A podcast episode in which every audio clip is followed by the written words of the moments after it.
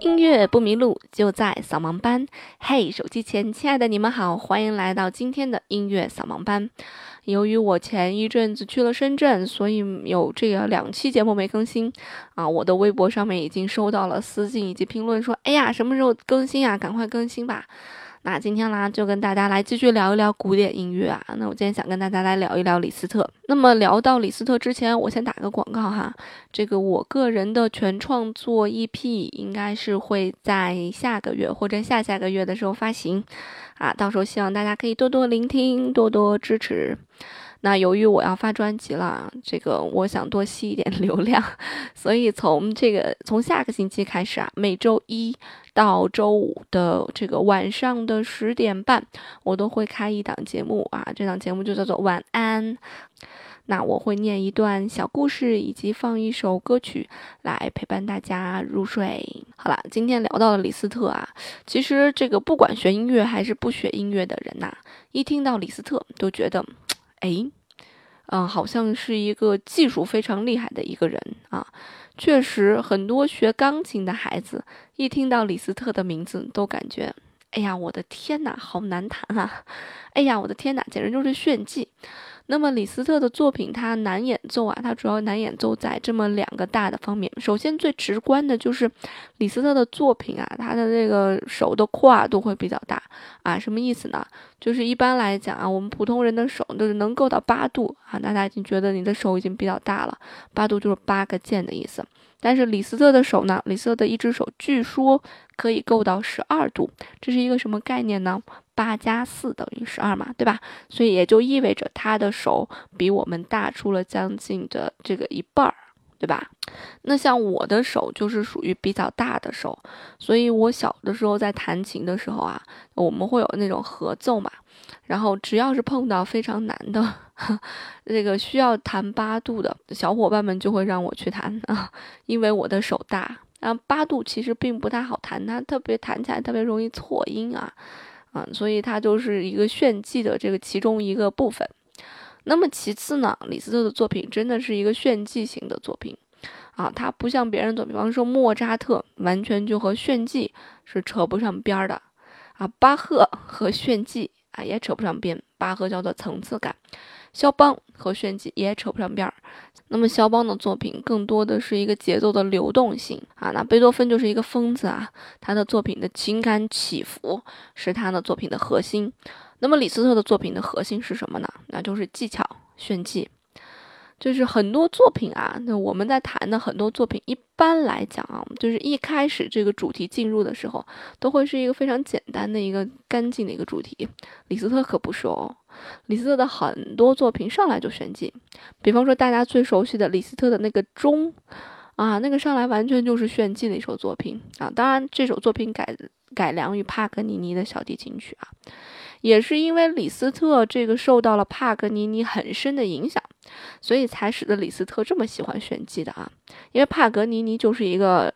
炫技型的小提琴家。那么，尽管后来李斯特的名声似乎大过于帕格尼尼啊，有的人说帕格尼尼是小提琴界的李斯特，但确确实实，李斯特变成了当时的李斯特，以以及我们现在脑海中的李斯特，他是受到了帕格尼尼很深很深的影响的。这个李斯特的八卦实在是太多了，因为他太帅了，而且呢，李斯特还有一个癖好。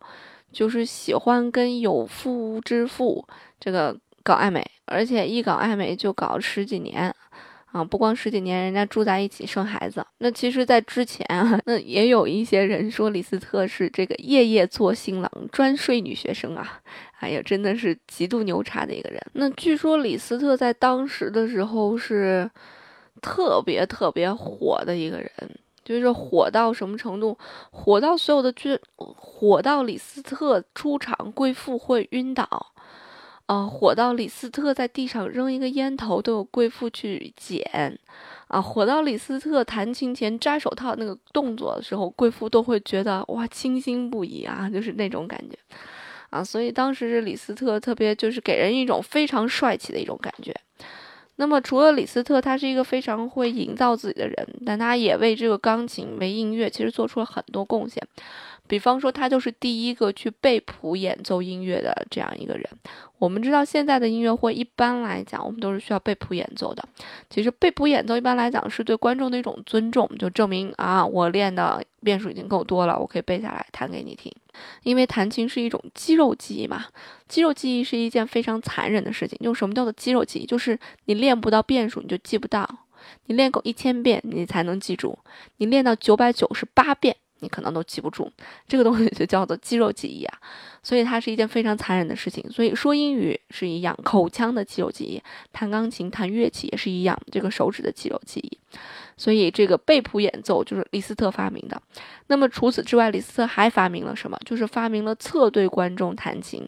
在李斯特之前呢，弹琴是背对观众弹琴的，就钢琴冲里啊，那个演奏家的后脑勺冲着观众啊，特别搞笑。但是李斯特就改良了这个东西，改成了这个侧对观众。这个钢琴打开之后，钢琴那个音箱的声音是。从侧面这样传给观众的，其实就是直正面传给观众的，应该说正面传给观众的，所以观众收到的这个音响效果会好很多，同时也能看到这个演奏家的一些表情。如此看来，其实李斯特在为这个钢琴演奏上面做出了太多太多的贡献啊。那么又由于他喜欢这个帕格尼尼嘛，那而且这个帕格尼尼去世的时候，李斯特好像才二十九岁。啊，很年轻。那他二十岁的时候接触到了帕格尼尼之后，感觉他已被已经被这个魔鬼缠身了，久久不能忘怀帕格尼尼。所以也有传言说，说是不是帕格尼尼曾经和这个魔鬼交换过灵魂啊？就像《浮士德》里面写的一样。嗯，不知道是不是李斯特受此启发。总之，在一八五七年，李斯特完成了他的《浮士德交响曲》。啊，这个和魔鬼交换灵魂的人会在李斯特的笔下以及他的乐思当中形成什么样一种感觉呢？大家可以去听一听这个《浮士德交响曲》啊。那除此之外呢，李斯特被人津津乐道的就是他那两段感情啊。他这两段感情为什么被津津乐道呢？是因为他总是喜欢跟有妇之夫谈恋爱。有夫之妇谈恋爱啊，而且这两个人的这个位置很高啊。第一，他跟第一个这个有夫之妇谈恋爱，这个有夫之妇是一个伯爵夫人，叫做达科尔德。啊，当时李斯特是比这个夫人小六岁的，但是两个人就是不顾一切的反对，沉浸在爱情当中啊。两个人在一起幸福的生活了很多年。然后还生了三个孩子，其中一个孩子也非常有名啊，是一个女女孩。这个女孩就是科西玛。我不知道，就是只只要知道八卦的人就都了解这个科西玛。因为科西玛干过一件特别牛的事儿，就是什么呢？啊，科西玛原先跟这个瓦格纳，瓦格纳大家知道啊，写婚礼进行曲的这个人，科西玛原先跟瓦格纳的好朋友，就是李斯特的得意门生，叫做毕洛，嗯，结婚了。结婚之后呢？毕洛这个人吧，其实还是挺牛的，就当时被人称作是继贝多芬之后最牛逼的一个指挥家。但是呢，过了那么一段时间，就非常短的一段时间，毕洛和瓦格纳的关系特别好啊。然后过了一段时间，毕洛发现被绿了，瓦格纳泰然自若的对毕洛说一句：“说你走吧，我要带着科科西玛走，我要跟科西玛谈恋爱。”当时还引得李斯特特别。不愿意啊，因为李斯特原先是非常支持瓦格纳，他觉得瓦格纳这小伙很有才华。但是到了后来，就是因为瓦格纳和科西玛结婚，李斯特不同意，就决裂了啊，和瓦格纳决裂了。那这一段婚外恋真的是闹得轰轰烈烈的啊，啊，所以人家也有人说说这是李斯特的报应，谁叫你老抢别人老婆呢？你看你，你女儿也干这种事儿啊。那其实李斯特和这个科西玛的妈妈，就是这个伯爵夫人，最后也没最终走在一起，人家俩也是分手了。分手了之后呢，这个分手特别不不愉快啊，哎，这个伯爵夫人呢就关系决裂了。决裂之后，伯爵夫人特别逗，她杜撰了一个心，她杜撰了一个非常心酸的情史故事，然后来攻击李斯特，就是说你们看这个台上光彩夺目的人，他在台下什么样的？但是这没火，不知道为什么没火。所以现在我们没有听到太多的关于李斯特的这方面的花边新闻，估计是个故事写的不够精彩吧。大概是与伯爵夫人分手八年之后，李斯特又一次坠入爱河啊，真的是坠入爱河的啊。他爱上了俄国的王妃，很牛。俄国宫廷的王妃被李斯特夺走了。当然，这个王妃其实也挺牛的。这个王妃当时去听这个李斯特的音乐会的时候，她买了一张票，她这张票买的这个价钱是高于当时市价的一百倍买的。当时李斯特也震惊了，所以他就注意到了这个王妃。这个王妃其实也挺牛的，因为这个王妃当时的家里面的奴隶大概就有三万人左右，一个颐指气使的王妃。但是就是对李斯特一见倾心啊，就被迷住了。可想而知，李斯特当时是多么的有才华，就抛弃整个国家这个雍容华贵，王妃不要了，我要跟李斯特私奔。然后两个人就来到了这个魏玛小镇。那为什么魏玛小镇现在这么出名啊？在音乐界上面位置这么重要，其实也是因为李斯特在那边生活了，就和他们俩在那大概生活了有十三年之久，也是跟这个有关系。那俄国宫廷当然很怒了，对吧？你李斯特把我王妃夺走了，我一定要找你算账。但是这个据说啊，据说李斯特在当时还是非常有威望的。据说啊，就是李斯特当时只要提笔写信，就可以让魏玛大公出兵，啊，出兵向俄国宣战。所以可想而知，一个音乐人，其实一个音乐人，一个艺术家，在当时更多的是以一个戏子的身份来出现的。就他当时能够混到这样一个地步啊，真的是很牛很牛的。这个魏玛大公也挺逗的，这个魏玛大公特别欣赏李斯特这个行为，他就觉得哇，这是了不起的壮举。嗯，你能够这个抢到俄国的王妃，把她带到我们这个魏玛小镇来，两个人一起平静的生活这个十三年，这真的是真爱啊！这除了真爱没有别的可以解释，所以他特别高兴的让李斯特当乐长，所以李斯特那时候也是收获了爱情，以及这个当着官嘛，对吧？当着乐长啊，就是爱情事业双丰收，所以魏玛当时也变成了欧洲的音乐中心啊。在那个时期，李斯特的创作灵感也很多啊，他写了很多这个优美的旋律，呃，写了这个像诗一样优美的旋律，来自于雨果呀、歌德呀、席勒的一些诗作。嗯，同时李斯特也独创了一个音乐的品类，叫做交响诗。交响诗是个什么东西啊？它是一种标题性的音乐，就我们知道很多交响曲它是没有标题的。那贝多芬的九部交响曲啊，有英英雄啊、命运啊、田园、欢乐颂，对吧？其他的哎，没有没有名字了。那你看海顿，海顿这一生叫交响乐之父，写了无数交响曲，就没有名字啊，很少有名字的。上百部嘛，很少有名字的，所以这个交响诗指的什么呢？它就指的是一种标题性的音乐。其实这个灵感来自于柏辽兹，因为柏辽兹这个哥们儿写东西喜欢写标题性的音乐，他觉得这个音乐是应该有一种提示的。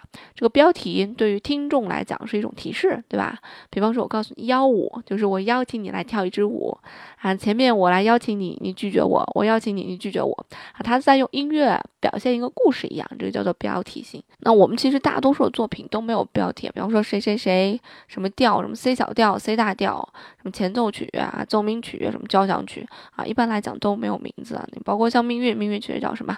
贝多芬，呃，C 小调第五交响曲命运啊，就它前面其实是用调性去命名这个作品的，就它没有很多的情感因素在，啊，它只是一种非常直观。客观非常刻板的这样去形容这么一个作品。那么其实当时李斯特非常想跟这个王妃结婚啊，但是吧，就是因为俄国人不放，俄国人说不，这是我们的王妃，想结婚没门门没有。所以李斯特最终呢选择了出家啊，摆脱了束缚，不被情感所干扰。那他当时出家的这件事儿特别逗，是当初特别反对他和那个王王妃结婚的一个红衣主教。啊，来办理的，所以李斯特居然变成了一位神职人员啊！所以在李斯特生命的最后十七年里面呢，他始终穿一个黑色的道袍，啊，总是一个长者的身份出现，啊，总是在什么罗马呀、魏玛呀、布达佩斯呀，因为他是匈牙利人嘛，啊，之间分文不取的为别人讲课。可能是在人活到一定境界的时候，他会需要找一个宗教的寄托、情感的一个寄托吧。那李斯特可能也是，那这一生已经足够精彩了。我希望晚年平平静静。那我看了一些关于李斯特的书，呃，有那么几本书，在谈论别的音乐家非常刻薄的时候，谈到李斯特用了相当多的。高贵，呃，性情稳定啊这种词来形容李斯特。但是我个人，李斯特给我的感觉并不是一个性情稳定的这么一个人，否则他不可能会有这这样桀骜不驯的作品，他不可能有这种超炫技的作品在里面，他肯定是一个表面的这个温文尔雅。骨子当中的一个桀骜不驯，只是他没有把这个桀骜不驯表现给他不该表现的人罢了。那这就是李斯特，嗯，我一直想讲的这么一位音乐家，可是一直没有机会去仔细读他的一些史料。那么在下期节目呢，来跟大家分享一些李斯特音乐上面的故事吧。这期讲了太多八卦，那其实李斯特的八卦这一期肯定是讲不完的啊，估计能讲很多期。那今天先讲到这啦，音乐不迷路就在扫盲班，那我们下周见啦，拜拜。